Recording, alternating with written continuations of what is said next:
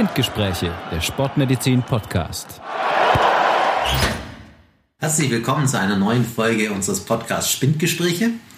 Heute behandeln Johannes, Sebastian und ich, Achim, ein neues Thema auf Anregung einer Hörerin. Und zwar sprechen wir heute über Intervalltraining. Was es ist, wofür es hilft und wer das am besten machen sollte. Vielleicht fangen wir direkt mit dir an, Sebastian. Intervalltraining, erzähl mal ein bisschen was dazu. Ja, bevor ich äh, wieder anfange wie beim letzten Mal, dass ich fünf Minuten versuche, alles zu erzählen, versuche ich mal klein anzufangen. Kannst du was sagen, das ist eine schwierige Frage.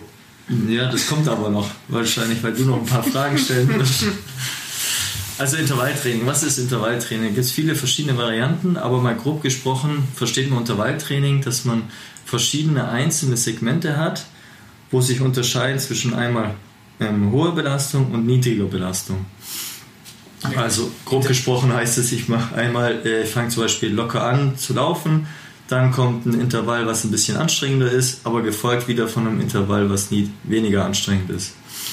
Interessanterweise ist Intervalltraining ja eigentlich heißt Intervall ja Pause. Also die Name ist eigentlich, eigentlich ist es Pausentraining, wenn man es übersetzt. Mhm. Nur das mal, also genau. Ja, genau, da ist ja auch eigentlich auch die Kunst drinnen weil jetzt hat man ja Intervalle dabei, die etwas, die sehr anstrengend ist und man versucht die Pause auch so zu gestalten, dass man im besten Fall dieses anstrengende Intervall genauso wiederholen kann. Okay, aber jetzt reden wir schon über Pause. Also Intervalltraining haben wir jetzt verstanden, ist irgendwas Abwechselndes, aber wie mache ich es denn eigentlich? Kann ich das in jeder Sportart machen? Ist das was für Kraftsport, Ausdauersport? Wofür eigentlich? Grundsätzlich ist ja Intervalltraining einfach, ähm, bezeichnet einfach eine Trainingsform, die in Gegensatz zum Dauertraining, also wenn ich jetzt laufe, Rad fahre, ähm, egal was, äh, und das mit einer gleichbleibenden Intensität die ganze Zeit mache. Gegensatz dazu ist das Intervalltraining ein Training, wo ich wo sich eben, wie Sebastian gesagt hat, ähm, Phasen hoher Intensität von einer gewissen Dauer und Intensität und Phasen niedriger Intensität, also die Pausen, äh, das kann ja eben von stehen bleiben bis zu locker weitermachen äh, reichen.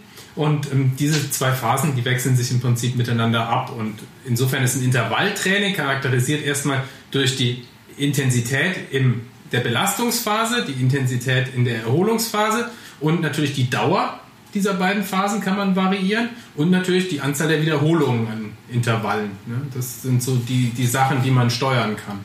Und äh, je nach Ziel ist das unterschiedlich. Wenn man das gerade mal so sagt, weil du hast gesagt, ja, es geht ja um Ausdauertraining, ja? Also ah, das ist schon mal wichtig. Also das ist ein Ausdauertraining. Das ist ein Ausdauertraining, Ausdauertraining. Das ist ein Ausdauertraining. Später können wir noch ein paar, es gibt auch so Kraftformen, aber jetzt Ausdauertraining. Prinzipiell daher kommt Und man sagt, also das ist auch wieder was Spannendes, auch ein Deutscher hat es quasi erfunden.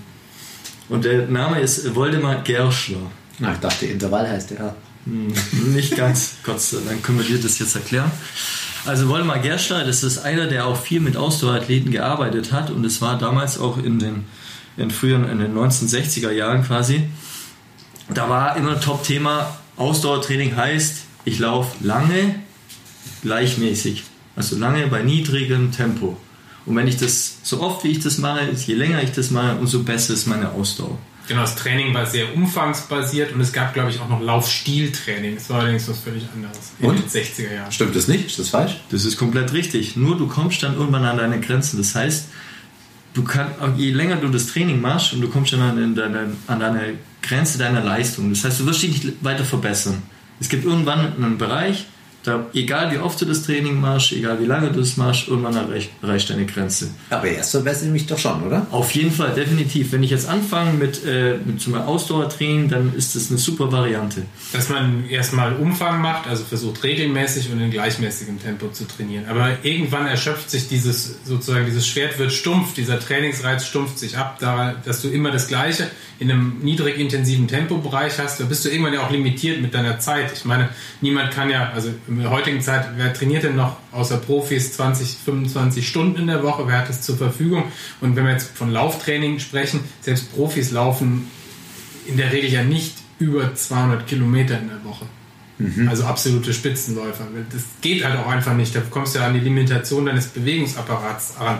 Also ist irgendwann äh, diese Trainingsform des Dauertrainings als alleinige Trainingsform halt nicht mehr sinnvoll. Und da kam dann in den 60er Jahren das Intervalltraining ins Spiel. Mhm. Ja, aber das war dann nicht, sagen wir mal grob gesprochen, nicht so einfach, weil damals hieß auch noch, zum Beispiel das Laktat, das haben wir ja schon mal drüber gesprochen, also diese Milchsäure, die in dem Muskel produziert wird. Wenn ich jetzt länger Sport mache und es zu anstrengend wird, dann will ich ja mehr Laktat, also der Muskel ermüdet. Und wenn man jetzt sagt Intervalltraining, wenn man davon spricht und man macht es, dann bildet man meistens auch einen höheren Laktatwert. So, deswegen war es auch früher schwierig, dass man so eine Form erstmal anwendet, weil Laktat so als das Schlechte galt. Wenn ich jetzt einen hohen Laktatwert habe, dann wirkt sich das quasi negativ auf die muskulären Anpassungen aus. Man wusste einfach vieles noch nicht. Aber so richtig den Durchbruch hat es doch eigentlich dann Anfang der 70er mit diesem Leichtathleten gehabt, dessen Name mir gerade entfallen ist, der Zatopek.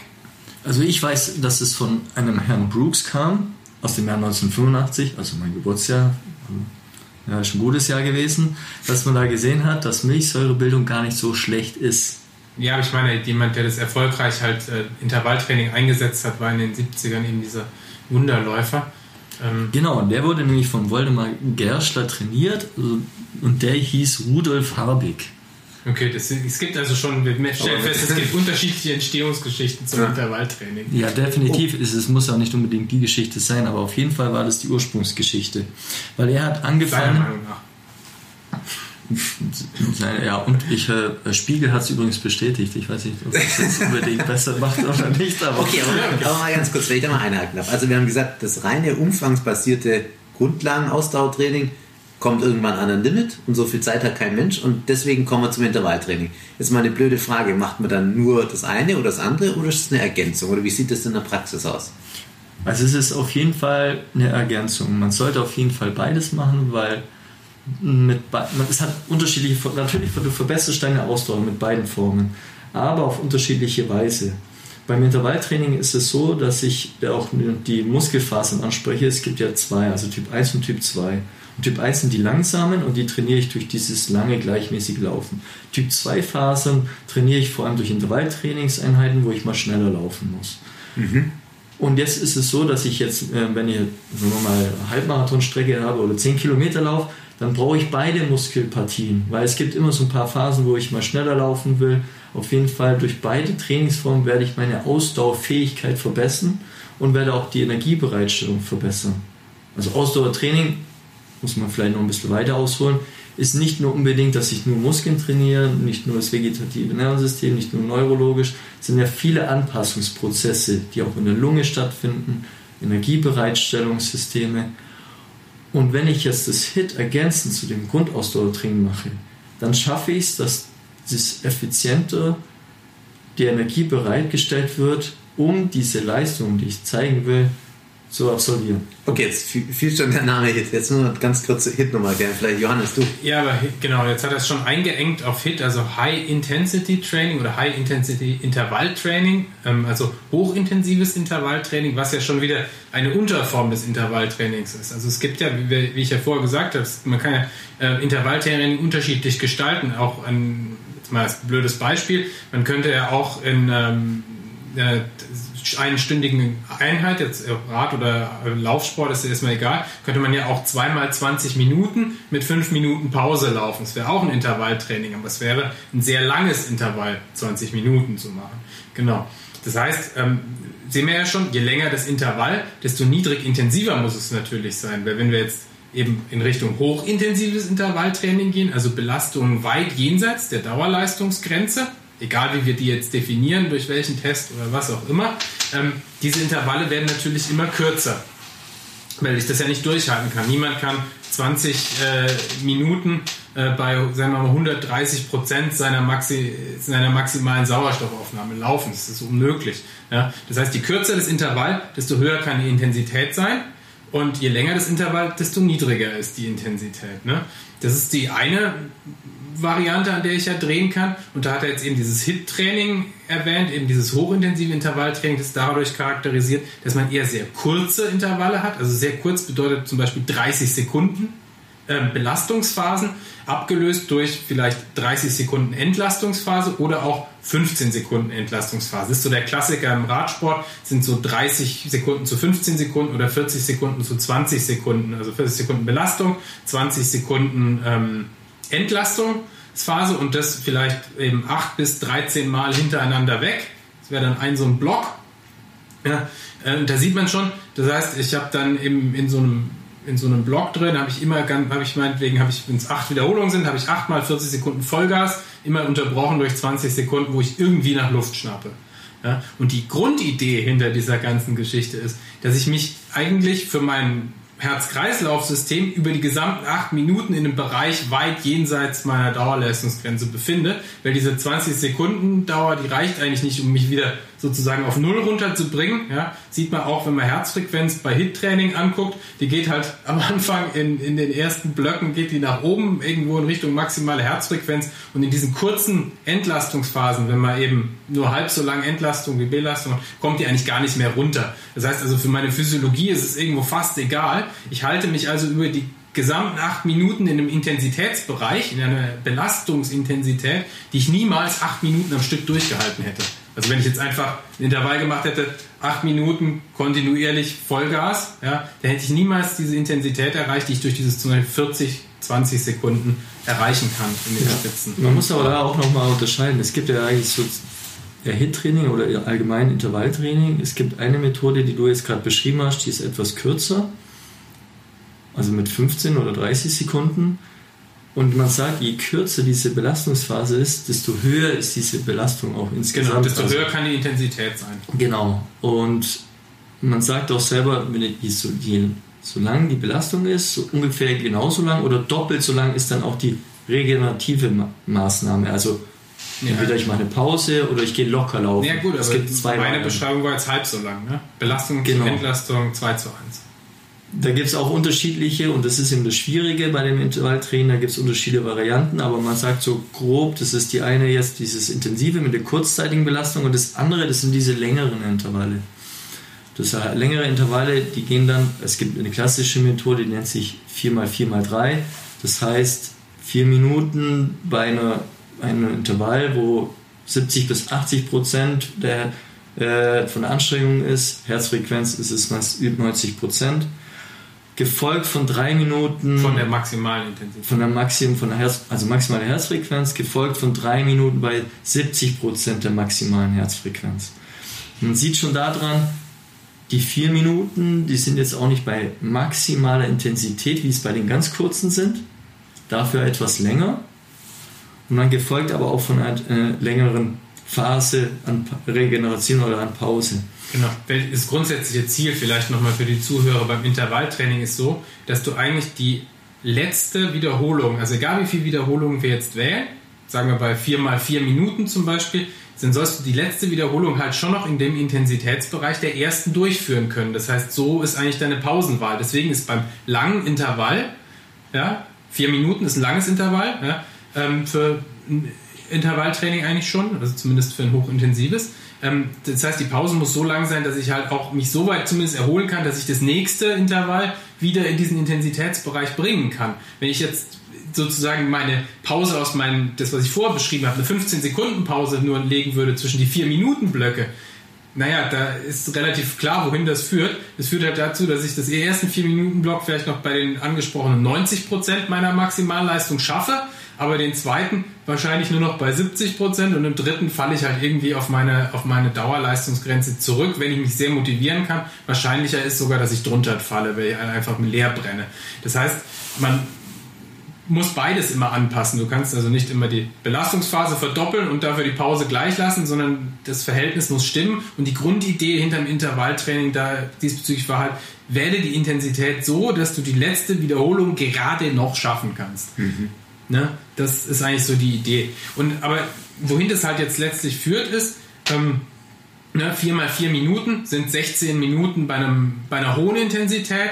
Und auch so, wenn man, sag ich mal, 3 mal 8 mal 30, 15 macht oder 40, 20, kommt man auch in die Bereiche, dass man halt 15, 16, 17 Minuten insgesamt, wenn man das alles aufsummiert, die Belastungsphasen in diesem, in einem hohen Intensitätsbereich trainiert.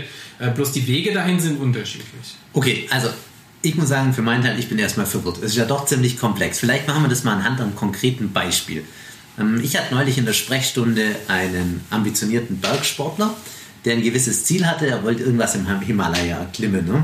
Und der hat eine Leistungsdiagnostik bei uns gemacht und hat dann hinterher eigentlich wissen wollen, wie schafft es denn jetzt, dass er leistungsfähiger wird und fitter wird. Ja, also der hat ungefähr fünf bis sechs Wochen Zeit, äh, fünf bis sechs Wochen, fünf bis sechs Stunden pro Woche Zeit, um zu trainieren. Und wie gesagt, der hat ein gewisses Höhenziel, sagen wir mal, der möchte auf 5000 Höhenmeter hoch und er will auch gut wieder runter. Was empfehlen wir denn jetzt dem? Wie könnte er denn trainieren? Also als Basis hat er zu Hause ein Fahrradergometer und ein Laufband, das er auch jetzt so nutzt, aber ist vor allem im Grundlagenbereich unterwegs. Und von ihm, von seiner Seite aus ist ja vor allem das Ziel, die maximale Sauerstoffaufnahme zu steigern, damit er in der Höhe mehr Leistungsfähigkeit hat. Und wie kriegt man das jetzt hin mit Intervalltraining? Ist der Intervalltraining überhaupt gut für so jemand? Der Intervalltraining hilft auf jeden Fall definitiv.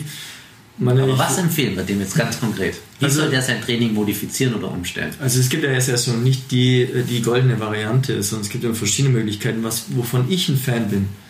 Dass man immer am Anfang ein ziemlich intensives Intervalltraining macht. Am Anfang der Woche oder gerade die erste Einheit deswegen, weil du da auf die meiste Kraft hast und am erholtesten bist. Also ist das jetzt eine mit deiner Definition auch eine mit eher kurzer Intervalldauer oder eher mit langer? Ja, mit kurzer. Also Sebastian, da frage ich jetzt, ja. am Montag mache ich meine erste Einheit. Wie soll ich sie machen? Am besten ist es, also zum Beispiel ähm, würde ich ihm raten, dass er dann laufen geht und ganz konkret, für mich heißt es, dass er dann rausgeht und eine Intervalllänge hat von 30 Sekunden und in diesen 30 Sekunden macht er ein hohes Tempo, gefolgt von 30 Sekunden niedrigem, lockerem Laufen. Aber er geht jetzt nicht aus der Tür raus und geht 30 Sekunden erstmal Vollgas.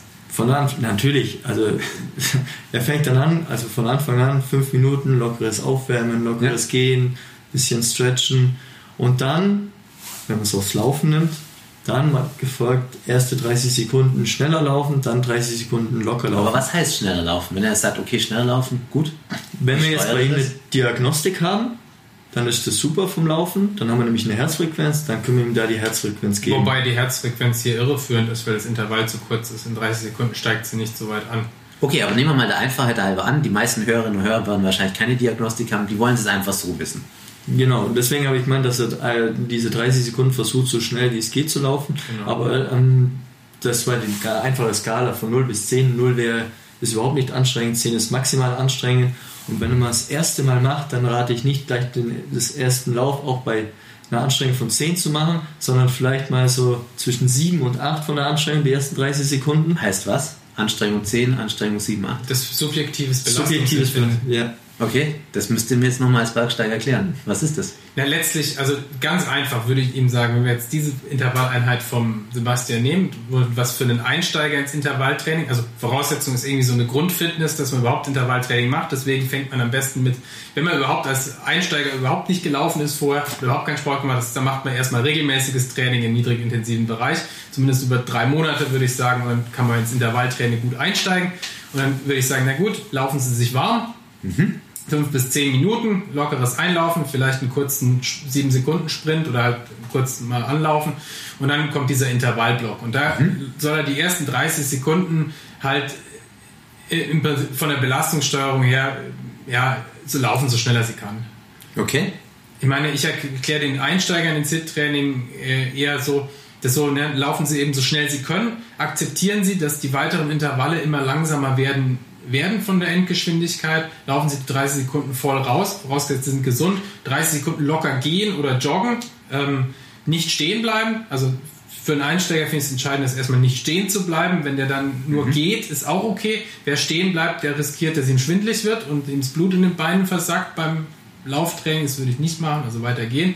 Dann kommen die nächsten 30 Sekunden und die läuft da halt wieder so schneller sie kann. Mhm. Es wird langsamer werden. Es ist, geht wenn man so kurze Intervalle hat beim Laufen, aus meiner Sicht gar nicht anders, als dass man, als dass das letzte Intervall das langsamste wird, weil das mhm. einfach, das ist so anstrengend. Und wie viele Intervalle macht der jetzt zum Anfang? Ein Einsteiger, wenn er es das erste Mal macht beim Laufen, vielleicht sechs bis acht.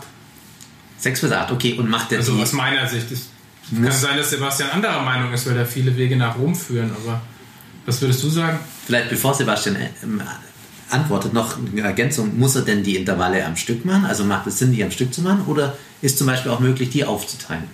Wie man das an dem Tag. Also nehmen wir mal an, er hat zum Beispiel 30 Minuten, läuft sich ein bisschen ein, macht Intervalltraining und hat dann noch Zeit übrig, läuft er dann aus oder macht es dann Sinn, nochmal eine Auslaufphase und nochmal eine Nein, das wäre dann ein neuer Block. Also das kannst Das du schon machen. Im Rad, beim Radfahren zum Beispiel, wenn man jetzt so Indoor im Winter auf der Rolle das macht, ist häufig so, dass man drei Blöcke A 8 mal 30, 15 oder so oder 8 mal 40, 20 fährt mit 5 Minuten Pausen zwischen den Blöcken.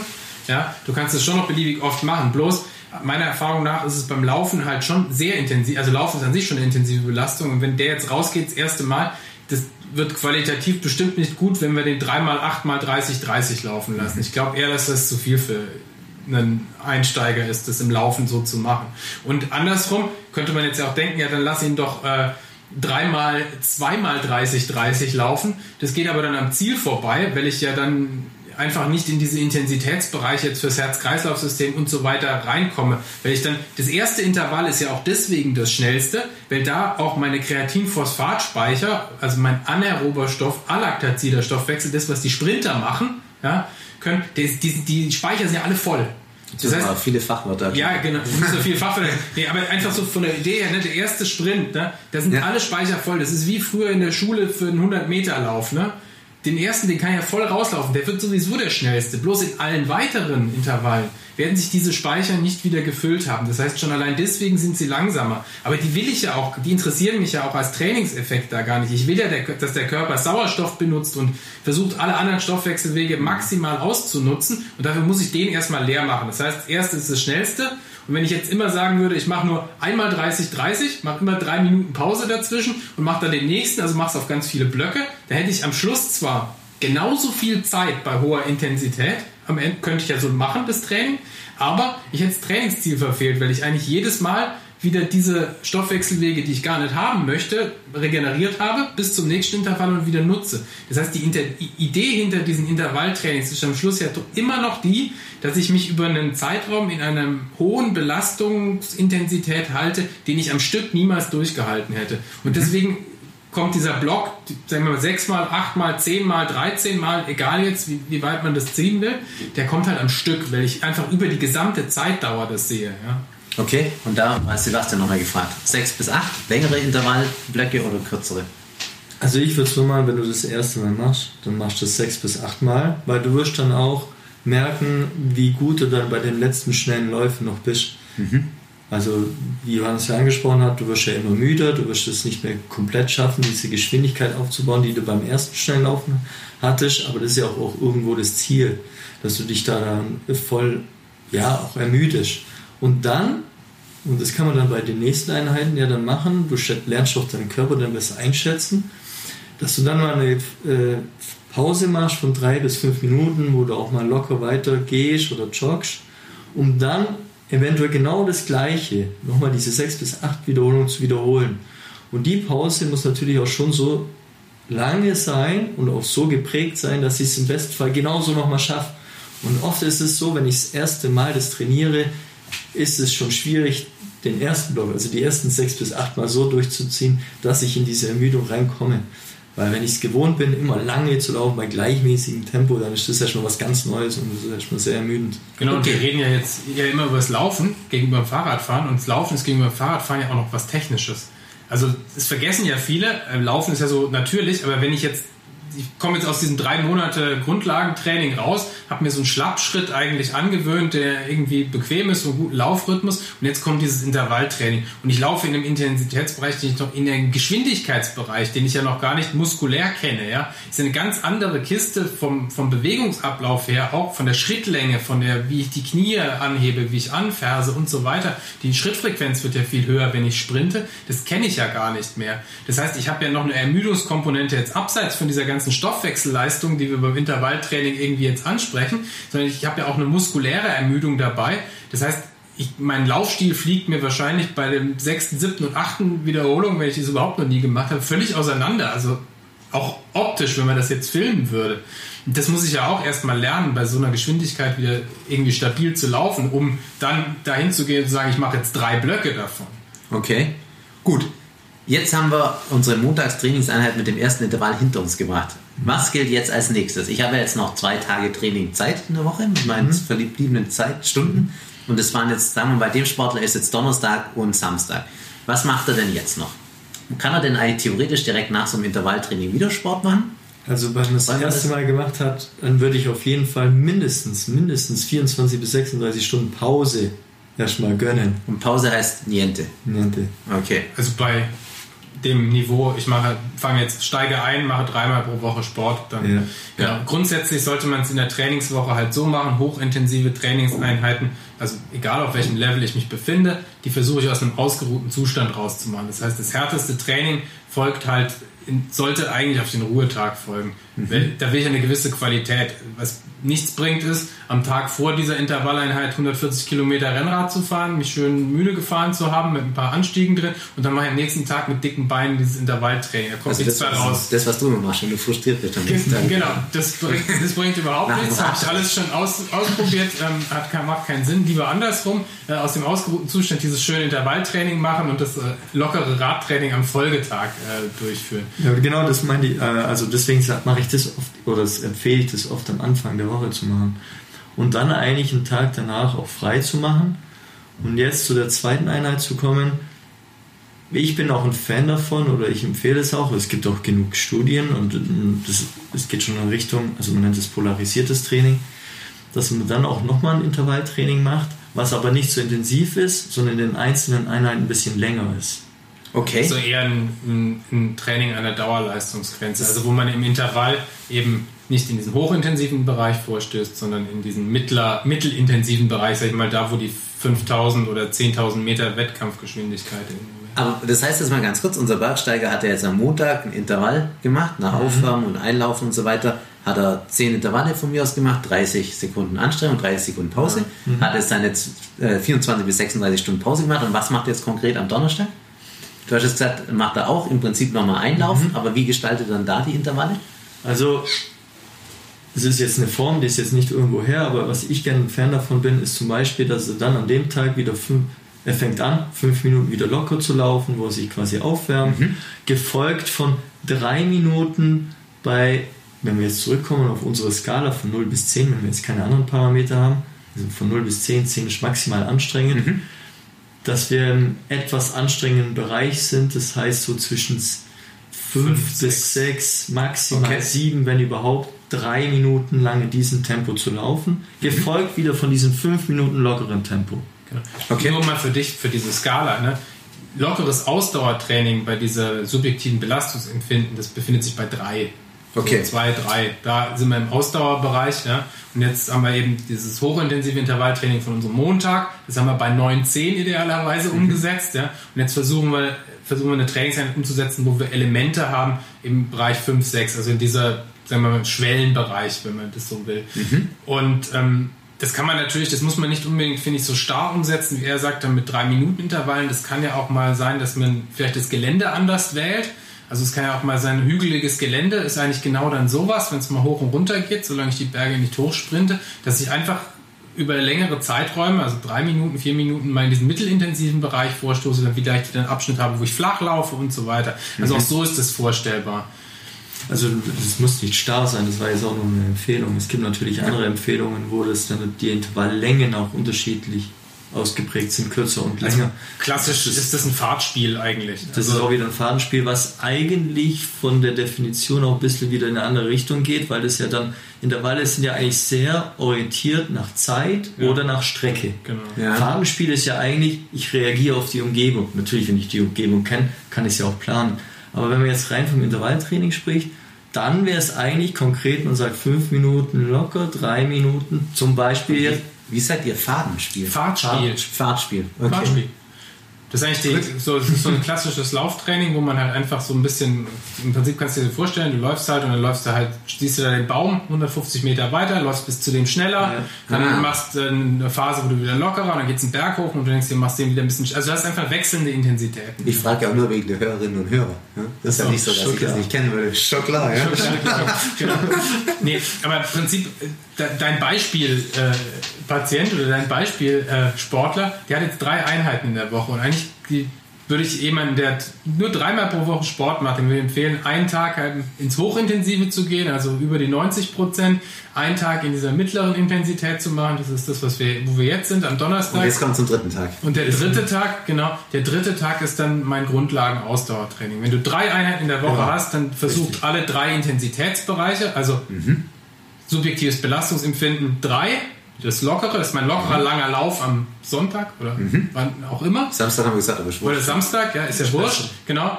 Dann habe ich mein nächstes Training äh, nach einem Ruhesonntag, wo ich es Mhm. mir gemütlich gemacht habe, vielleicht am Montag oder Dienstag, wo ich dann ein hochintensives Intervalltraining laufe, das eher kurz ist. Da waren wir bei 8 bis 9. Auf Genau, 8, Skala. 9, 10, also das, was wir am Anfang, die erste Einheit.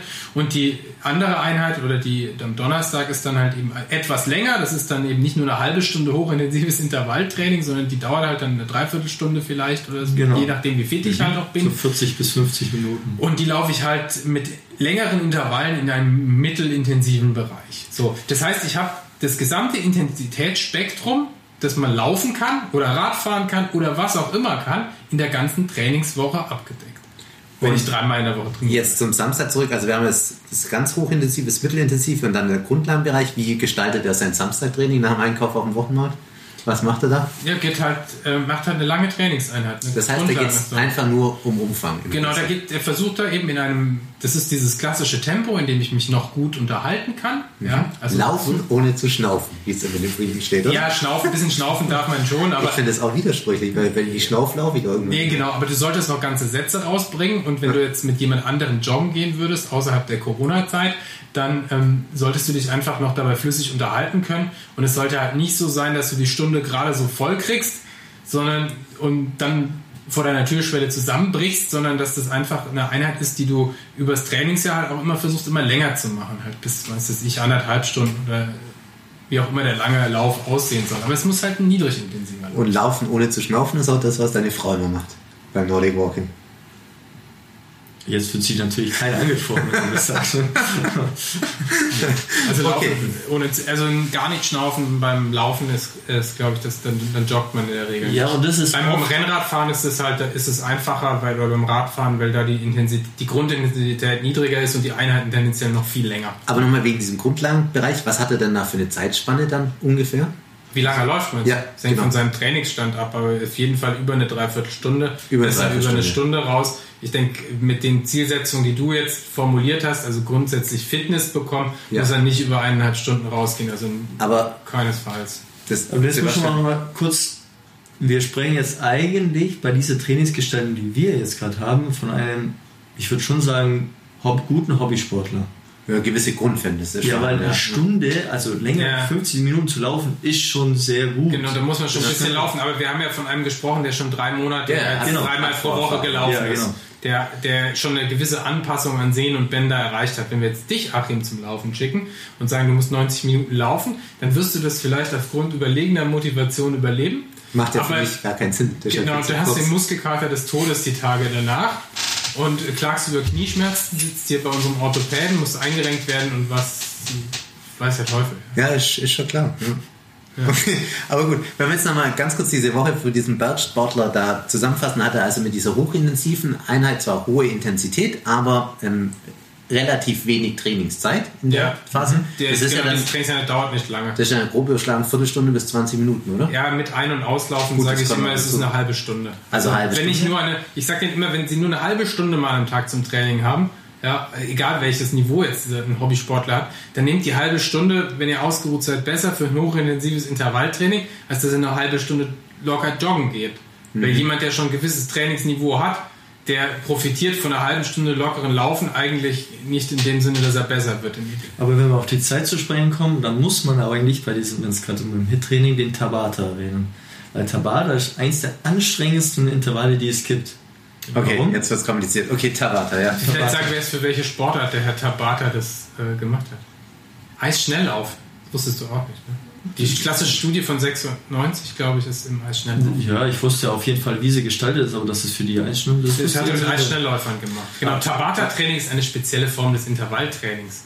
Okay, also wir waren jetzt von der, von der Systematik her Intervalltraining, Unterpunkt Hit, Unterpunkt Tabata ungefähr. Ja, die, ja, das Tabata ist die Steigerung mit eigentlich. Kompliziert das ist. Also Intervalltraining, man weiß es immer noch nicht ganz genau, wie man es aufteilen soll, aber auf jeden Fall ist es die verschiedene Variante. Und warum Tabata ich jetzt erwähne?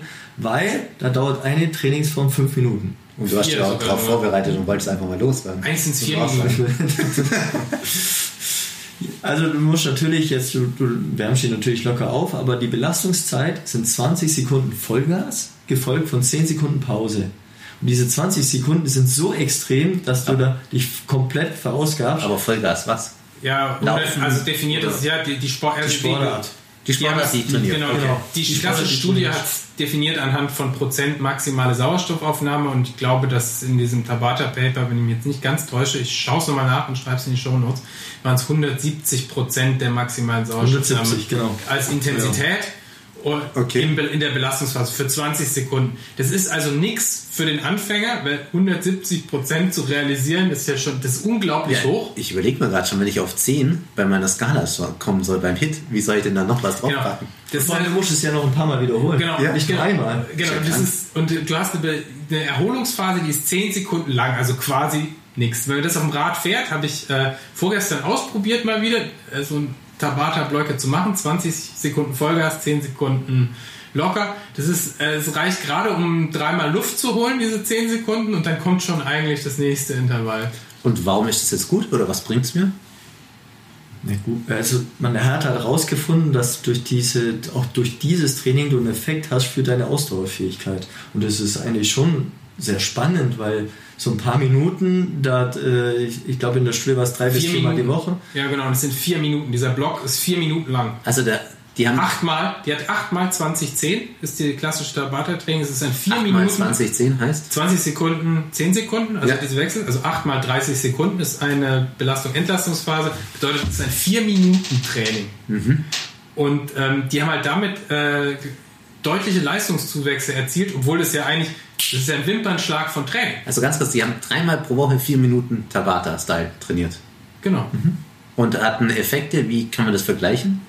12% Leistungssteigerung, glaube ich. Und ist das auch so ungefähr in dem gleichen Rahmen, wie wenn ich jetzt die gleiche Zeit oder halt mehr Zeit, aber dafür ein normales Hit mache? Kann man das korrelieren? Gibt es Unterschiede? Genau, also das ist das, was Sebastian ja. gesagt hat. Das ist eine schwierige Forschungsfrage, ähm, was jetzt eigentlich das ideale hochintensive Training für die Sportart ist. Und da gab es erst dieses Jahr eine wunderschöne ähm, Studie von äh, norwegischen Kollegen, ähm, die haben das mal verglichen, kurze Intervalle, also die haben hochtrainierte Radfahrer genommen. Okay, also schon die Spitze. Elite, genau. Elite, also maximale Sauerstoffnahme für die Leute, die es interessiert, im Mittel 74 Milliliter pro Kilogramm Körpergewicht. Also heißt, Elite. Ganz kurz, der Normalmensch hat ungefähr wie viel? Naja, wenn er gesund ist, sagen wir mal, und nicht trainiert, äh, so ein Mann in dem Alter vielleicht 40 Milliliter pro also Kilo. Also fast das Doppelte. Normal genau, also ja. hochtrainierte, wirklich hochtrainierte Radfahrer. Und die haben die nach einem ähm, längeren Trainingblock letztlich, wo sie äh, hohe Umfänge gemacht haben, haben die die dann für drei Wochen trainiert auf unterschiedliche Art und Weise. Und zwar ähm, Einmal, äh, die eine Gruppe hat dreimal wöchentlich ähm, HIT gemacht, wie wir es jetzt beschrieben haben, mit 30 Sekunden Belastungsphase, 15 Sekunden Entlastungsphase, immer 13 Mal und das drei Blöcke, also schon ziemlich umfangreich, aber es sind ja auch Profisportler gewesen. Und die andere Gruppe hat dreimal pro Woche fünf Minuten Intervalle mit zweieinhalb Minuten Pause mhm. Also bei beiden Gruppen war es ein Verhältnis von 2 zu 1 äh, beides waren jeweils äh, Maximalleistungen letztlich über diese Zeit. Also die einen sind halt immer 5 Minuten All-Out letztlich gefahren in, in der Belastungsphase, die anderen immer 30 Sekunden Vollgas, 50 Sekunden mhm. locker und hat einfach dann mal geguckt, nach drei Wochen solchen Trainings, ähm, welche Gruppe ist besser geworden bei verschiedenen Parametern, die im Fahrradfahren eine Rolle spielen. Das ist zum Beispiel die 20-Minuten-Leistung ist so ein Wert, den jetzt viele Hobbysportler kennen, weil der auch diese FTP oder diese Wert äh, darstellt, den man für diese ganzen Online-Plattformen braucht, wo man jetzt Rolle fährt. Und ähm, die Gruppe. Aber ganz kurz, ich habe nicht. Was ist 20 Minuten Leistungsfähigkeit dann? Genau, wie viel Leistung kann ich 20 Minuten auf dem Fahrrad treten? Okay, also wie was kann Watt? ich durchhalten? Genau, wie viel was okay. meine Wattleistung? Und da kommt eben raus, dass die Gruppe, die die kürzeren Intervalle gefahren hat, also die das HIT-Training letztlich gemacht hat, das äh, mit den 30 Sekunden, die haben sich im Mittel um 4,7 Prozent gesteigert in der 20 Minuten Leistung Und die, die die lang gemacht haben, sind im Mittel 1,4 Prozent runtergegangen. Und dieser Unterschied war hoch signifikant. Und auch der, ähm, die, die maximale Aerobeleistungsfähigkeit, also die maximale Leistungsfähigkeit des, des äh, Stoffwechsels mit Sauerstoff, hat sich eben in dieser in Gruppe mit den kurzen Intervallen deutlich verbessert, während sie bei der mit den langen Intervallen nur gleich geblieben ist. Also nur gleich geblieben mhm. ist natürlich. Äh, äh, ja, die sind ja auf einem wahnsinnig hohen Niveau. Aber was die in dieser Studie eigentlich gezeigt haben, ist, dass Sportler, die schon die auf einem maximal hohen Niveau sind, von den kurzen Intervallen eher profitieren als von den langen. Mhm. Ja, und das Gleiche haben sie fünf Jahre zuvor schon für gut trainierte mit 65 Milliliter pro Kilo gezeigt. Also letztlich scheint es schon so zu sein, dass zumindest im Radsport bei schon sehr gut trainierten Leuten die kurzen Intervalle trainingseffizienter sind als die langen.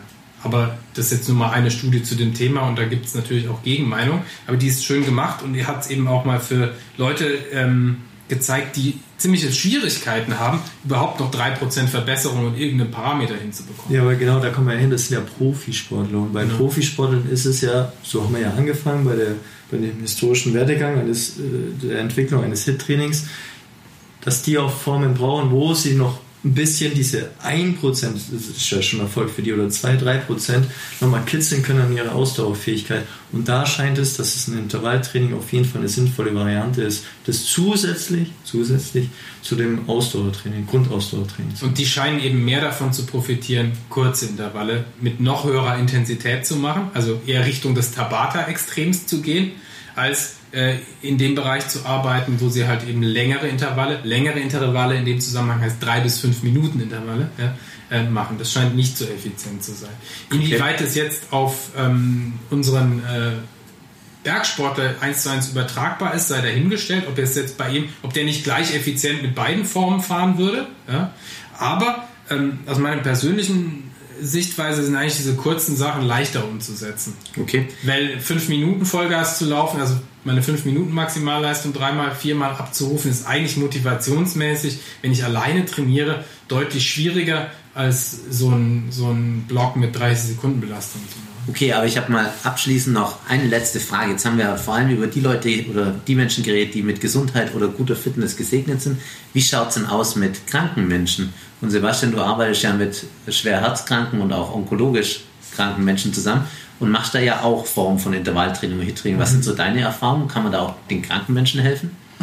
Ja, definitiv. Also wir haben ja auch hier zwei verschiedene Gruppen, wo wir trainieren. Das eine ist die Herzgruppe. Und bei der Herzgruppe, die sind oft sehr schwer herzkrank und da ist es die Problematik, dass die ihre Herzfrequenz bei einem Ausdauertraining oder auch grundsätzlich nicht zu hoch haben dürfen. Jetzt ist die Frage, wie machst du jetzt ein Ausdauertraining, wo die Herzfrequenz nicht zu hoch darf und trotzdem du einen Effekt hast für deine Ausdauerfähigkeit.